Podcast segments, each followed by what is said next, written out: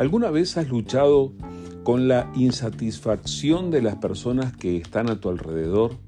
¿Alguna vez has notado que otros esperan de ti más de lo que puedes dar?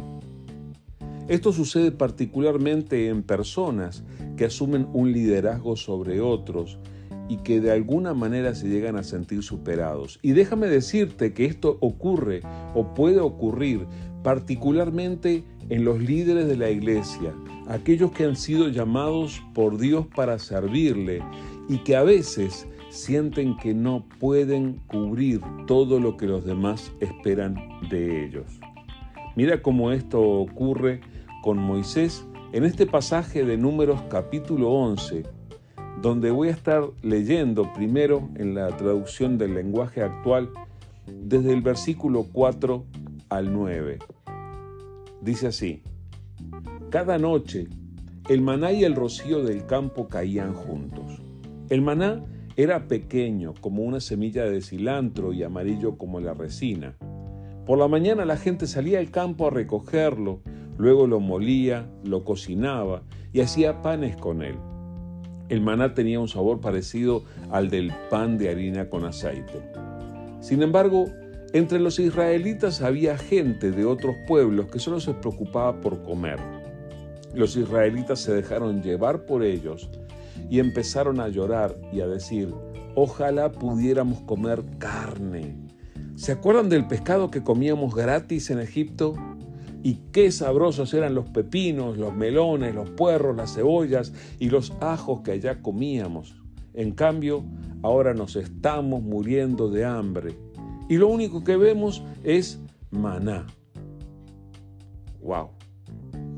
Estaban quejándose.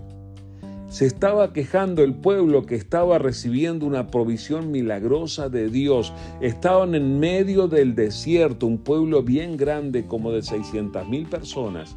Y sin embargo Dios estaba proveyendo para ellos y estaban teniendo sus panes, estaban teniendo su provisión. Pero recordaban que había otras cosas y no, no notaban que estaban en un momento de transición y que Dios les estaba proveyendo. Es más, se dejaron llevar por algunos que opinaban de una manera diferente y que se quejaban. Ahora, ¿cómo afectó esto al líder de aquella nación? Desde el versículo 10 en adelante dice, Moisés se dio cuenta de que todos los israelitas lloraban a la entrada de sus tiendas y se molestó porque sabía que esto haría enojar mucho a Dios. Por eso le preguntó a Dios, yo soy tu servidor, ¿por qué me tratas mal y me obligas a soportar a este pueblo? Yo no soy su padre ni su madre, no tengo por qué cargar con ellos y llevarlos al territorio que tú les vas a dar. Ellos vienen a mí llorando y me piden carne. ¿De dónde voy a sacar tanta carne para que coma todo este pueblo? Por mis propias fuerzas, yo no puedo llevar a este pueblo. Es demasiado trabajo para mí. Si vas a seguir tratándome así, mejor quítame la vida. Me harías un gran favor. Ya tengo suficientes problemas con esta gente. ¿Te das cuenta cómo puede afectar a un líder el hecho de que encuentra insatisfacción en las personas que están bajo su cuidado? Sucede muchas veces y si tendremos que orar por los líderes, porque llevan una pesada carga muchas veces. Y observa que Moisés con toda honestidad le lleva su necesidad a Dios y le trae su queja a Dios. Déjame aclararte que Dios no desechó a Moisés como líder porque le trajera esta situación. Al contrario, lo respaldó y siguió usándole y le propuso soluciones a su problema incluso le propuso personas que iban a respaldar su ministerio. Pero quiero leerte un poquito más. Dice del versículo 21 al 23 de números 11. Y Moisés respondió, Dios mío, ¿de dónde vas a sacar tanta carne para darles de comer todo un mes?